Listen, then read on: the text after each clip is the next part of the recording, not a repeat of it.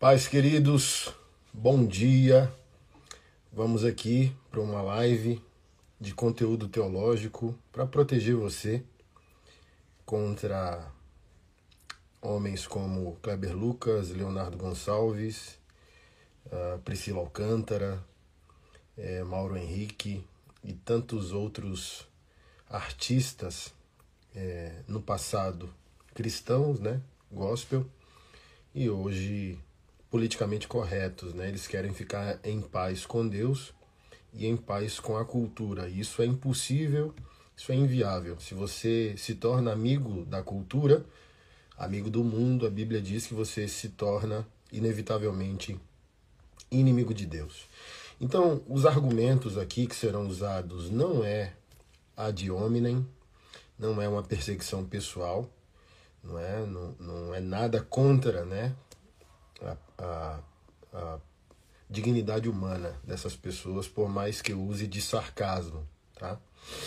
É minha maneira de ser. Mas quero fundamentar tudo que vou falar à luz da história do cristianismo, de uma boa teologia e da santa palavra de Deus. Nada tem a ver com a vida pessoal dessas pessoas. Mas, inevitavelmente, não tem como você tocar a, a teologia ou a não teologia de alguém sem tocar aquilo que a pessoa é. Porque produzimos a partir daquilo que somos. Então, volta e meia, eu vou estar pontuando questões da vida pessoal dessas pessoas, mas lembre-se que é só um argumento apologético, não contra a dignidade da pessoa, mas padeiro produz pão. E gente desviada produz é, desvio, ok? Somente isso. A live vai ficar salva e posteriormente vou postar no YouTube e você pode espalhar para um número maior de pessoas, ok? De ontem para hoje surgiu essa polêmica, né? Kleber Lucas afirmando que o hino da harpa, acho que é o 36 ou 39, alguém me corrija se eu estiver errado, mais alvo que a neve. É um hino racista e que perpetua de maneira subconsciente a escravidão no meio do povo de Deus, no meio do povo evangélico. De ontem para hoje, Leonardo Gonçalves também é, surtou junto. É, hino 39, obrigado. E ele acabou de postar no Twitter, o Leonardo Gonçalves, que a música Nosso General é Cristo não pode ser tocado por causa do militarismo que houve no Brasil, torturas e por aí vai. E um povo ferido não pode cantar Nosso General é Cristo. Ou seja, é um argumento é, criminoso é, que vem da bandidolatria da esquerda, que figuras militares ou policiais são o mal. E o que precisa ser exaltado é o criminoso, é o bandido, é aquele que produz o mal. É, é terrível. A partir desses argumentos desses homens desviados, Deus é o próprio racista. Não é o hino que é racista e nem a Bíblia que é racista. É Deus que é racista, mas é muita ousadia você afirmar que Deus é racista. Por quê? Porque Deus é o autor da Bíblia. Esse hino da, da harpa cristã, hino 39, mais alvo que a neve. Ele se baseia é, em Salmos 51, que é os Salmos do arrependimento de Davi, mediante a morte de é, Urias e o adultério com Betseba. E também baseado em Isaías capítulo 1, dois textos que a gente vai destrinchar daqui a pouco, ok? Então, o hino ele não está só, porque o hino não é uma poesia, não é uma licença poética. O hino é um desenvolvimento do pensamento bíblico sobre o perdão de Deus aos nossos pecados. Então, não é o hino que é racista, é Deus que é racista. Agora a gente tem que perguntar se o Kleber Lucas terá a ousadia de afirmar que Deus é racista. Né? Eu me recordei de uma passagem aqui para fundamentar você. Está em 2 Pedro, capítulo 1, versículo 21. Está escrito pelo apóstolo o seguinte: Porque a profecia, falando do, do, do conjunto bíblico, né, da revelação de Deus, mesmo que o cânon não estivesse fechado ali na época dos apóstolos, os apóstolos, juntamente com os profetas do Antigo Testamento, são a providência divina para o fechamento do cânon, que viria através dos concílios, né? Ah, providenciados por Deus em sua soberania. Então, por que não existe o apostolado moderno como existia para os doze apóstolos? O apostolado hoje a gente reconhece como o dom ou chamado para ser pioneiro de uma obra, para ser um plantador de igreja. Mas não é, Hoje não existe o apostolado como existia no século I. Por quê? Os apóstolos possuíam autoridade canônica. Eles eram a providência de Deus para viver, fluir em sinais e maravilhas, a fim de Deus, em sua soberania, determinar a criação dos livros no, do Novo Testamento que fechariam o cânon bíblico e posteriormente, né, nas próximas décadas e séculos, nós teríamos o fechamento do livro sagrado, juntamente com os livros que já existiam no Antigo Testamento. Então o apóstolo Pedro diz: Porque a profecia nunca foi produzida por vontade de homem algum, mas os homens santos de Deus falaram inspirados pelo Espírito Santo.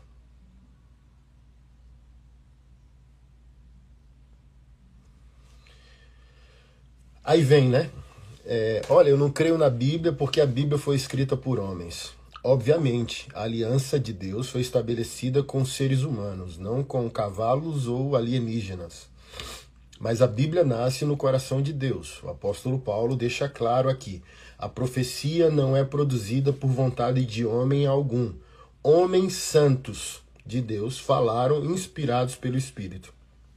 Deus deseja, Deus estabelece, Deus inspira de maneira sobrenatural, usando a mão e a vida desses homens para escrever o coração de Deus para toda a humanidade é, que será chamada por Deus ao arrependimento e ao novo nascimento. E nós temos um livro de amor uh, escrito pelo nosso Criador com 66 livros, que a gente chama de Bíblia Sagrada ou Sagrada Escritura. Então não caia na falácia de homens que dizem: olha, a Bíblia não é a palavra de Deus, contém a palavra de Deus. Não, a Bíblia é totalmente a palavra de Deus para nós. Obviamente que a Bíblia não ah, exaure Deus em sua própria natureza, nem o nome Deus ah, disseca Deus em si mesmo. Obviamente que a Bíblia é totalmente a palavra de Deus para nós que seremos redimidos por Ele. Mas Deus não pode ser contido uh, por Sua própria palavra. Ele é maior que a existência, é maior que a Sua própria palavra. Mas objetiva e diretamente, quem precisa de redenção? Nós ou Deus? Então a Bíblia é totalmente a palavra de Deus para o fim que Deus estabeleceu. Que fim é esse? Redimir a humanidade, redimir toda a criação. Acabou. Então, se alguém tem poder de afirmar o que é certo ou errado na palavra de Deus, é o próprio autor. Né? Então, é, não caia nessas falácias. Indo, irmãos, para os primeiros argumentos, não sabemos de fato quais os motivos de Kleber Lucas, de Leonardo Gonçalves, Uh, não iremos julgá-los na totalidade, só iremos julgar seus feitos, seus desvios, mas não iremos julgar uh, totalmente suas vidas ou sua salvação ou condenação. É sério o que eles estão fazendo, porque a Bíblia diz, ai daquele né, que acrescentar ou retirar um só tio da palavra. Mas olhando daqui, dando minha opinião pessoal, não sei qual é a sua. Minha opinião pessoal é que os dois faliram. São dois fracassados. Leonardo Gonçalves tem perdido a voz nos últimos anos, lamentavelmente, né? O próprio Ed Mota falou isso que Leonardo Gonçalves é uma das vozes mais lindas do país. Tem perdido a voz. E não é um homem é, posicionado, né? não é um homem viril. Perdeu seu primeiro casamento, possivelmente por falta de liderança, né? não consegue ser um marido generoso, ao mesmo tempo um marido viril, uh, para guiar, santificar, liderar sua esposa. Então, e Kleber Lucas é um homem totalmente reprovado pelos tantos de divórcios e casamentos que teve. Mediante o perfil de ambos, fracassados mediante é, a luz do que a palavra recomenda, você só tem duas opções. Primeira opção: você humildemente se prostra diante de Deus, como o próprio rei Davi, e arca com todas as consequências dos seus feitos. Ou, segunda opção, você customiza Deus e cria Deus a sua própria imagem e semelhança. Porque se você cria Deus a sua imagem e semelhança, esse Deus que você cria, ele não te incomoda, ele não te transforma. Um Deus inventado é um ídolo. Um Deus inventado é um demônio. Amanhã, vocês estão perguntando sobre Mauro Henrique. Amanhã eu vou fazer essa live pela manhã. Não sei o horário, né, por causa da rotina aqui com as crianças, mas amanhã cedo eu vou fazer uma live sobre Mauro Henrique. Tem se perdido também. Hoje fica claro para mim. Músicas poeticamente bonitas como Herege, Onde está Deus, agora ganham um contorno maior com a música Ateu. Ele tem descido a ladeira junto com esses homens e eu vou fazer uma exposição bíblica, teológica e apologética amanhã sobre essas três canções e mostrar o perigo né, do artista. Quando o artista ele não é ortodoxo, quando ele não tem sã doutrina em sua mente, no seu coração e na sua poesia, nas suas letras. Ele interpreta a vida e o próprio Deus por meio da, do emocionalismo. Né? E Mauro tem cantado recentemente sobre amor, amor, amor. Eu fui no Instagram dele e perguntei, Mauro, o que é amor? E amanhã é, é o centro da minha live amanhã sobre Mauro. O que é amor? Ele, ele cantou amor nessas três canções. Ateu, herege e onde está Deus. Falou muito sobre amor. E a pergunta que eu vou fazer amanhã, bíblica e teologicamente, é: o que é amor? Será que amor são nossas emoções, nossas projeções sobre Deus? Ou estamos num caminho perigoso, como disse C.S. Lewis? Profetizou ó, há tanto tempo esse homem de Deus. O amor se tornará um demônio no instante que ele se tornar um Deus. Então amanhã eu vou perguntar biblicamente que Deus é esse de Mauro Henrique, que amor é esse. Mas deixa eu voltar aqui para Kleber Lucas e Leonardo Gonçalves. Então não sabemos os motivos pessoais, mas de longe poderemos concluir. São homens moralmente fracos. E homem moralmente fraco não consegue ter o tipo de arrependimento que o rei Davi teve. Fui eu, baixa a cabeça, arca com as consequências, aceita a espada que nunca mais sairá da sua casa, foi o que o profeta disse, e dá continuidade à sua vida, consciente do que fez, do que era e daquilo que tem que voltar a ser. Coisa que não acontece com esses dois homens. Eles precisam remodelar Deus uh, para poderem amenizar é, sua, sua própria vida. Eu fiz uma postagem ontem que eu quero ler aqui para vocês. Kleber Lucas precisa de um Deus negro, pois o Deus bíblico repudia completamente sua história de vida. Como ele não aceita humildemente arrepender-se e arcar consequências como o rei Davi, ele cria um Deus de estimação, incapaz de conduzi-lo ao arrependimento. A torneira gospel do dinheiro, né? Fechou para Clerber Lucas e fechou para Leonardo Gonçalves já faz um tempo. Assim como fechou para Priscila Alcântara, vou também falar sobre a apresentação dela na igreja do herege Ed Renekiewicz. A torneira gospel fechou para Kleber Lucas e Leonardo Gonçalves já faz um tempo. Eles estão apenas de desbravando novos nichos de mercado. Eles precisam criar uma narrativa e um Deus politicamente correto que seja aceito pela cultura. Mauro Henrique começou a descer a ladeira junto com eles depois que saiu da oficina G3. Quem agrada à cultura se torna inimigo de Deus.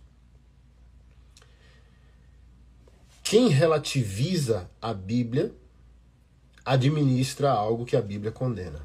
Isso aqui é um raciocínio infalível. Ou você se arrepende totalmente como o rei Davi, ou você customiza Deus. Porque você está administrando algo que o Deus bíblico condena. Por que Kleber Lucas precisa que Deus seja negro? Para esconder a necessidade de arrependimento. Aí a pergunta que eu faço é o seguinte: a ideologia de esquerda, toda a sua filosofia, ela coloca a minoria como uma classe moralmente superior por serem oprimidos. Isso aí você concorda comigo. Então, pressupõe que alguém da classe minoritária, negro, mulher, trans, gay, é, obeso, é, vegano ou qualquer outra é, nomenclatura ideologicamente idólatra nos nossos tempos, pressupõe que essa pessoa é moralmente superior ao opressor. Pergunta de um milhão. Se ser negro é ser superior, por isso esses homens querem desconstruir a Bíblia, louvores e a própria teologia cristã, porque a negritude dele não fez ele ser um bom marido. Porque houve danos, né? Não sei quantas mulheres esse cara já teve. Foram três a quatro cinco casamentos, não sei, alguém me ajude aí. Se a ideologia coloca o minoritário como alguém moralmente superior em uma vida oposta ao opressor, vamos conversar com as ex-mulheres de Kleber Lucas porque a negritude dele não fez ele ser um bom marido. Então, que loucura é essa que você almeja ideologicamente o um mundo ideal e você entrega o pior da sua vida? Ele quer um mundo melhor e entrega uma vida pessoal pior. Porque o nosso país e a igreja começa no nosso lar. Então, se eu quero uma igreja melhor, eu tenho que entregar a minha família como presente àquela igreja e não sugar aquela igreja condenando todas as falhas daquela igreja, porque a igreja é resultado das famílias que ali congregam. Então não posso pedir uma igreja melhor e apresentar uma família pior. Eu não posso pedir um mundo melhor e entregar um, um, um, um colecionador de casamentos. Então é por isso que Kleber Lucas precisa de um Deus negro para poder esconder a responsabilidade moral de ser, talvez, um péssimo homem na vida pessoal, um péssimo marido na vida pessoal. Ele precisa de um Deus negro porque o Deus bíblico faz questionamentos. A doutrina cristã, a sã doutrina, faz perguntas, encurrala você responsabiliza você, quer transformar você. E o Deus negro é, é um Deus do, do retrovisor, não é um Deus do para-brisa. Então por que, que ele quer um Deus negro? Para ele afirmar que o problema dele hoje como negro começa na escravidão de 1900, 500, 200, 300 e lá vai bolinha. E Jesus está perguntando o que você vai fazer daqui para frente. Sabe? É um ilusionismo. Ilusionismo. Leonardo Gonçalves, da mesma maneira, né? Um cara é, fraco em suas condutas, naquilo que se recomenda de um varão, de um pai de família, de um homem posicionado em suas crenças, em sua teologia, em seus frutos, em seu ministério e por aí vai. Então esses homens querem muletas, eles querem desconstruir Jesus porque não querem construir a si mesmos. Essa, esse é o fato. eu desconstruo Deus porque não quero me construir à luz daquilo que Deus espera de mim.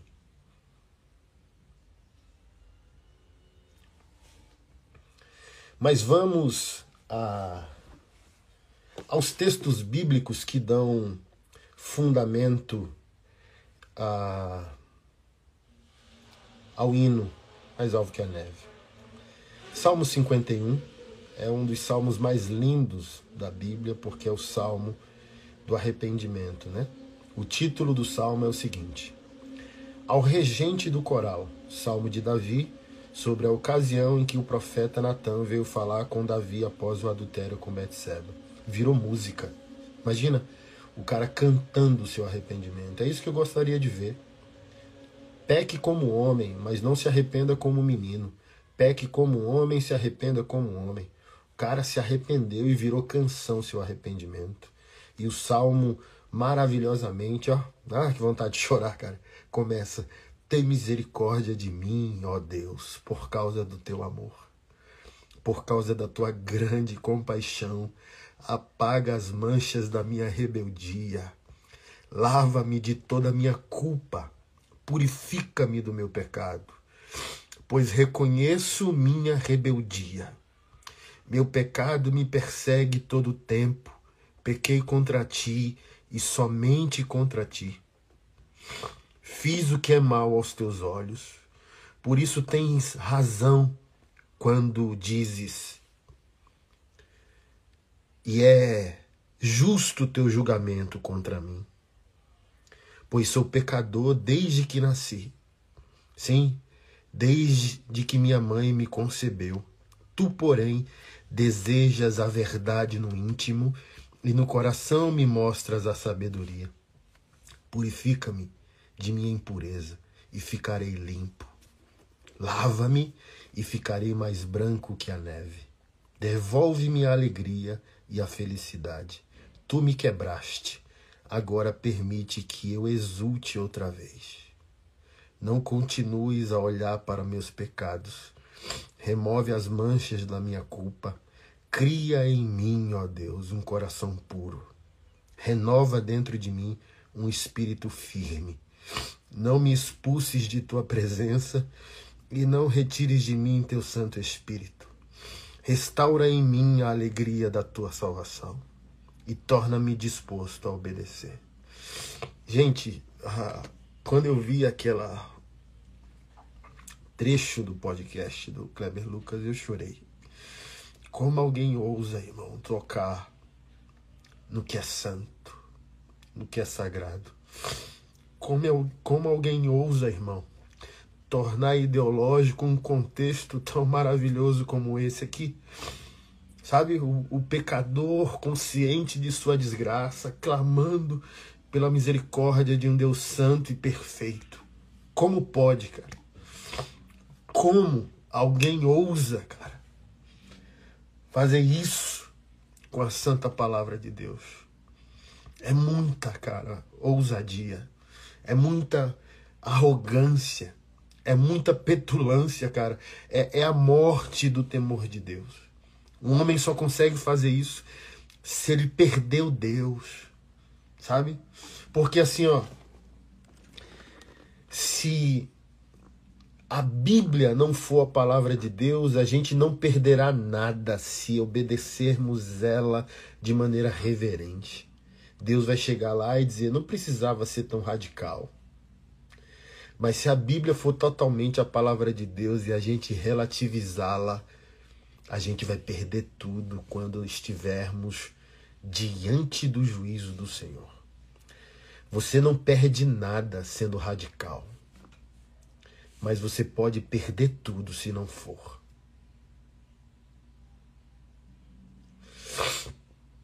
Então o texto não está falando de raça, não está falando de cor, não está falando de gênero.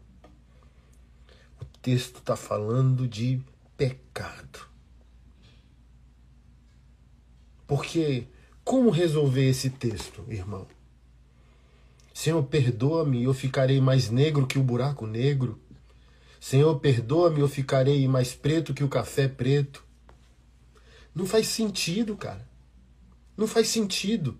É só para agradar o Caetano Veloso, é só para agradar a Rede Globo, é só para agradar o Lula, é só, sei lá, para ganhar um novo nicho de mercado, ganhar um cargo no governo uh, do Lula em 2023, porque não faz sentido nenhum, cara. Sentido nenhum.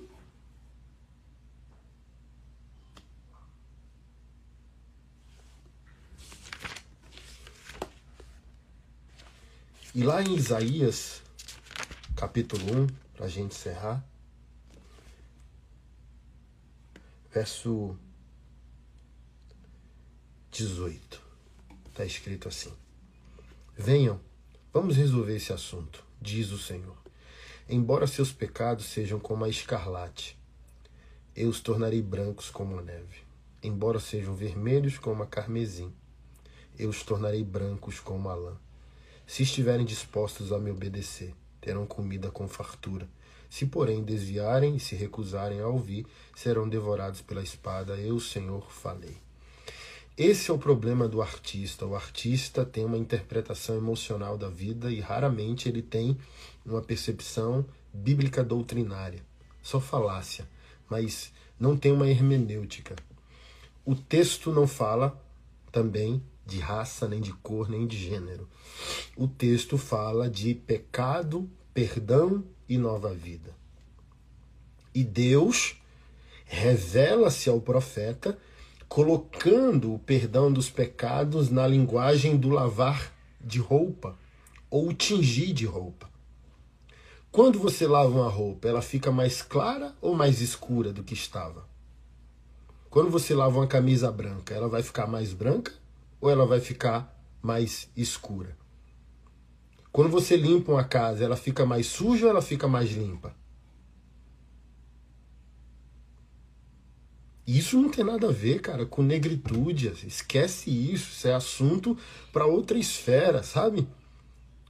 Cada um, cada um no seu quadrado. Então, olha, olha o pecado hermenêutico que, que Kleber Lucas comete juntamente com Leonardo Gonçalves. O escarlate do texto, embora seus pecados sejam como a escarlate, você vai pro, pro o original hebraico, e a palavra usada é a palavra cocus ilicis, que é um inseto. E a fêmea desse inseto, quando é dissecada e ressecada, ela extrai dela a tintura vermelha para atingir tecidos.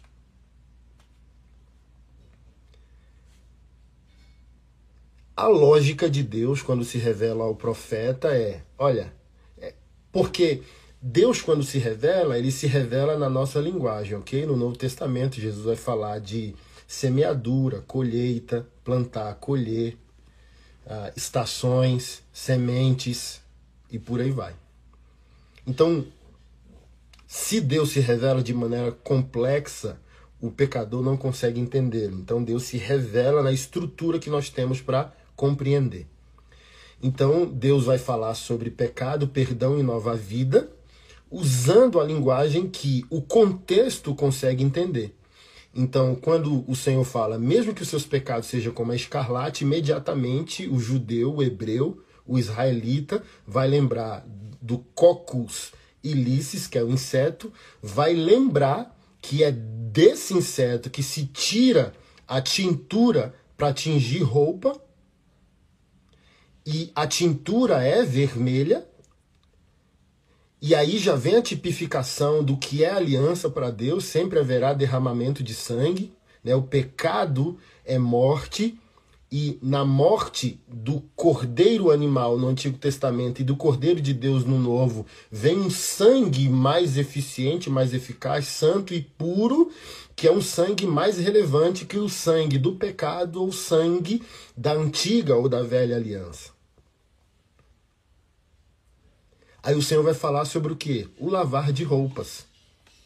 Olha, mesmo que ele fique extremamente vermelho, como a carmesim,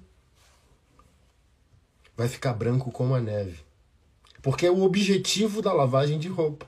A gente coloca as, as nossas roupas hoje na máquina de lavar e a gente não espere uh, que ela fique mais suja ou ela fique mais escura.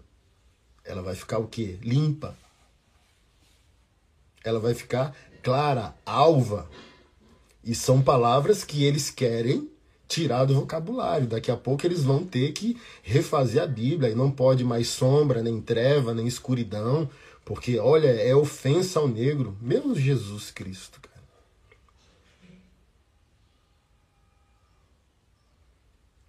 Embora seus pecados sejam vermelhos como a carmesim, depois da tintura, eles se tornarão brancos como a lã se vocês estiverem dispostos a obedecer. Então, para a gente concluir, alvo mais que a neve, ele diz que é uma, um, uma apologia racista. E deveria ser o quê? Qual é a proposta?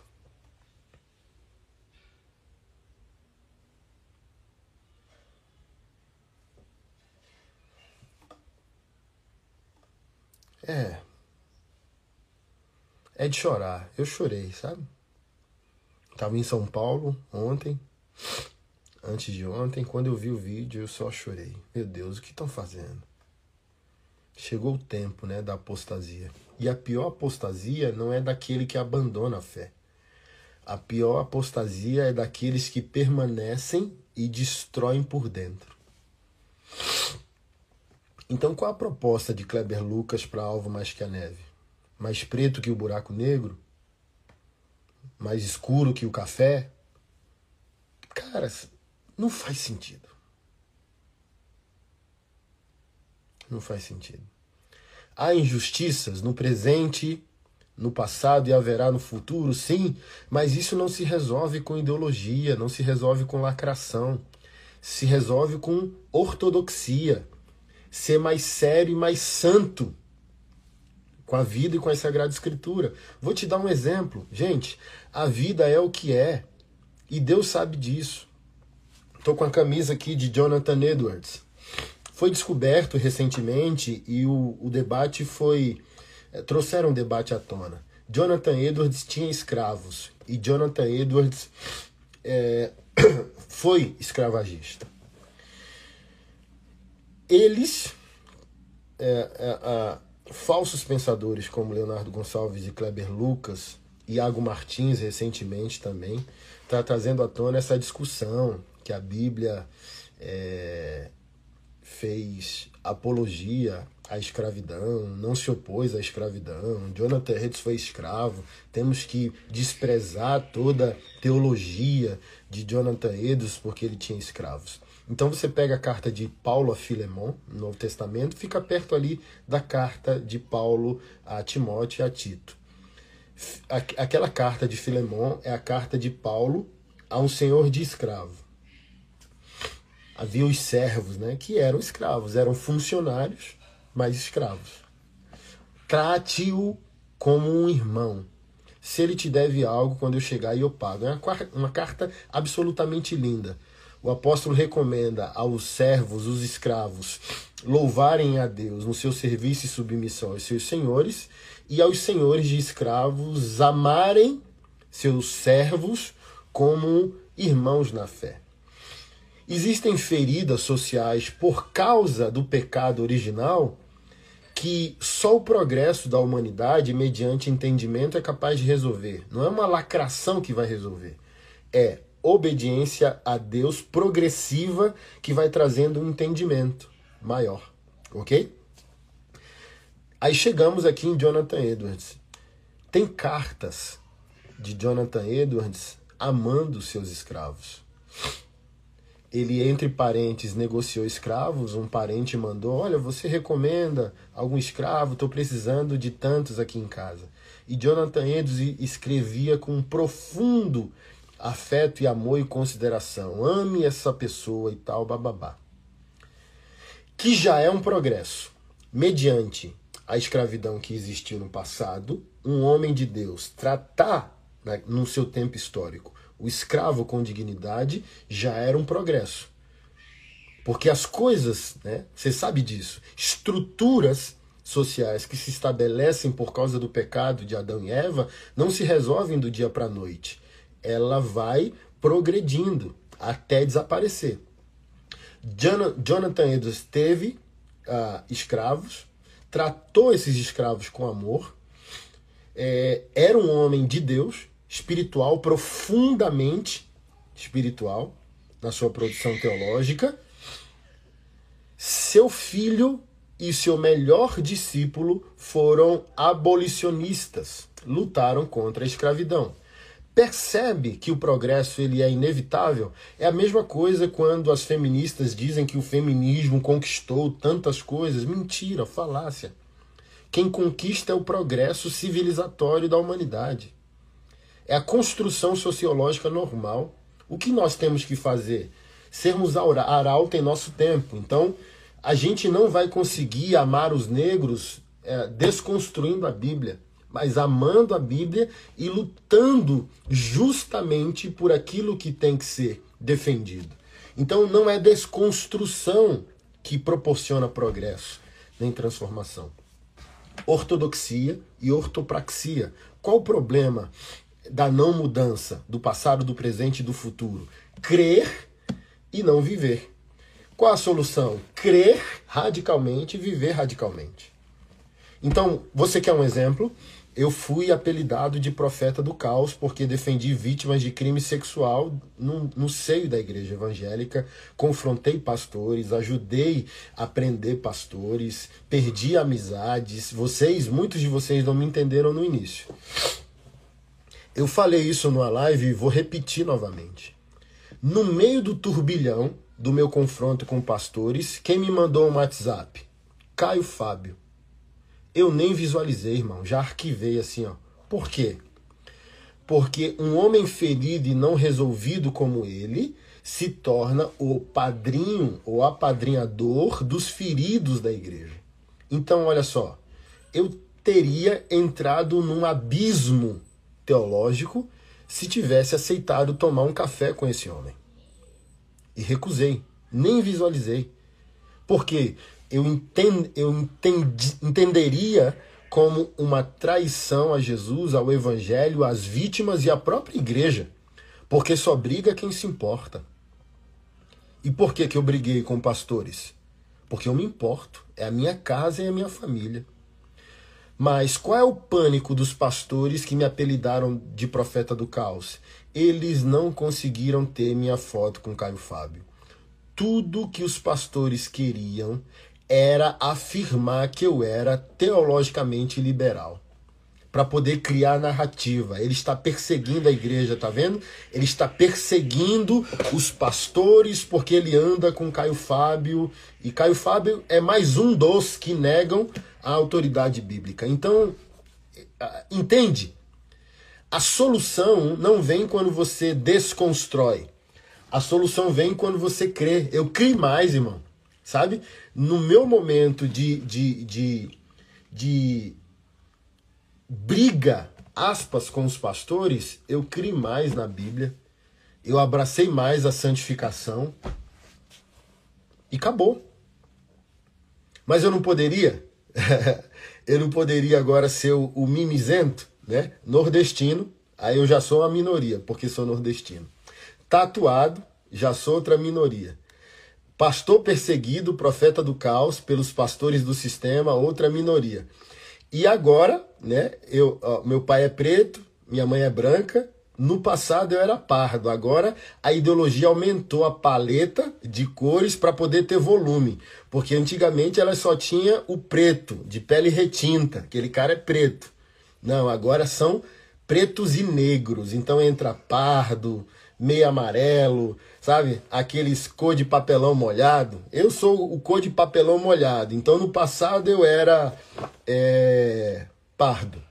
Hoje eu sou negro na paleta de cores da ideologia para eles poderem gerar volume de narrativas. Então assim, ó, eu É muito louco esse negócio, irmão. Assim, ó, eu tenho uns cinco títulos minoritários para estar tá de mimimi. Sabe qual é a raiva desse pessoal liberal, desconstruído, progressivamente de esquerda? é que um cara como eu, com a cara tatuada, se porta de maneira conservadora. Crê na Bíblia toda. Crê, eu creio até na capa, irmão. Sempre falo isso. Eu creio até na capa da Bíblia. Eu creio até aqui, ó, na, na fitinha de marcar a página. Imagina se eu não vou crer no primeiro capítulo de Gênesis até o último capítulo de Apocalipse. É a raiva desse povo. É que eu tenho visual desconstruído e uma alma conservadora. Irmão, tatuado é o meu corpo e não a minha fé. Eu sou servo de Jesus, Jesus não é meu servo, Jesus não é meu office boy. Eu sou alguém que nasceu de novo, totalmente rendido aos pés da cruz do Calvário. E ai daquele que ousar definir Deus, aprender Deus, sabe, desconstruir Sua palavra. Pelo amor de Deus, irmão. Eu, teve, eu tive a oportunidade da vida de virar o filhinho do Caio Fábio, o filhinho de Neio Barreto, o filhinho de Ricardo Gondim, o amiguinho da Globo. Irmão, se eu fosse de esquerda, eu já era um herói nacional. Qual o problema da igreja e dos conservadores? Eles não gostam de confronto. Então eu tô no limbo de ódio da extrema direita e da extrema esquerda. Por quê? Sou aparentemente desconstruído e fundamentalmente em obediência ao Senhor. Então, é, os caras conservadores, os pastores não querem ser cobrados. Mas eu falo, olha, eu não sou meramente um ente político. Eu sou um homem de Deus e o homem de Deus cobra a direita e cobra a esquerda. Então, a, a, os conservadores e os pastores querem que eu me cale para as safadezas dos conservadores e da igreja, e o pessoal de esquerda quer que eu seja uh, um desconstruído. Se eu fosse é, de esquerda, eu era um herói. Só por ter apoiado as vítimas. Pastor de esquerda luta em favor de vítimas de crime sexual. Já tinha ido para Ana Maria Braga, para Fátima Bernardes, eu tinha saído já no Fantástico, eu tinha saído na capa da Veja. Mas deixa eu te falar um negócio que você não sabe. Eu luto pela igreja. Eu não persigo a igreja, eu luto pela igreja. Quando eu estava confrontando os pastores,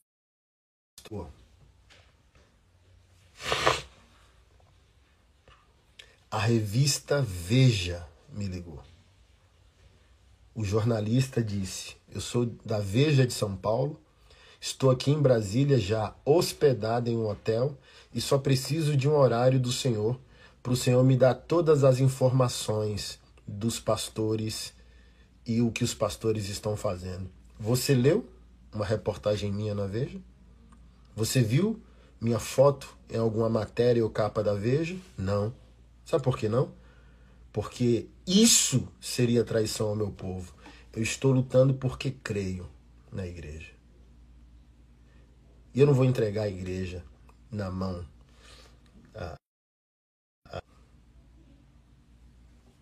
na mão das narrativas. E vou continuar brigando. Por isso que eu estou aqui, querendo proteger você das loucuras que esses homens estão cometendo. Então, é o que eu sempre digo para poder encerrar. Irmãos, não procure uma igreja perto da sua conveniência. Procure uma igreja perto da sua Bíblia. Sabe? Pondere o que você escuta, quem você escuta, os pastores, as músicas. O que esses homens fizeram de bom no passado é propriedade da igreja. Né? Eu gosto daquela música novo do Leonardo Gonçalves. Ele canta, mas é música dos irmãos Arraes, que também se tornaram progressistas, né? E a palavra iluminará o caminho estreito ao lar. Olha só, o cara é contraditório ao que cantou. E a música, uma das músicas que eu mais canto, mais vejo Jesus, e ele está contradizendo o que canta a porta é estreita e é, o caminho é estreito e é iluminado pela palavra. ele cantou. Mas agora ele se tornou pedreiro e quer alargar a porta. E eu encerro de fato dizendo: irmãos, não adianta fazer parte de teologias desconstruídas e inclusivas. Não adianta fazer parte de igreja inclusiva, igreja gay. Não adianta ter um Jesus feminista, um Jesus preto, um Jesus trans, um Jesus da justiça social. Sabe por quê? Porque o céu continua exclusivo. Só existe igreja inclusiva na terra. O céu é exclusivo. O Salvador é exclusivo. Não adianta chegar lá e dizer: Jesus, Kleber Lucas disse que você é preto. Jesus, eu era de uma igreja gay lá embaixo. Aí Jesus fala: a igreja é minha, eu não dei autoridade a ninguém. a igreja é minha, as normas são minhas. Teu corpo, tuas regras, meu céu, minhas regras. Saia daqui. Imagina, eu não quero, irmão. Eu quero chegar no céu entrando pela porta estreita e ouvir: servo bom e fiel.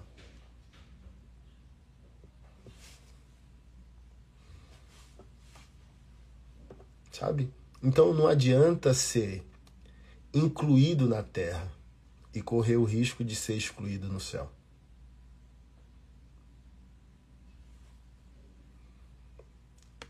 Então, Kleber Lucas, vai estudar teologia, sã doutrina. O hino e nem os textos bíblicos que dão fundamento é, poético ao hino não falam de raça, de cor, de pele, nem de gênero.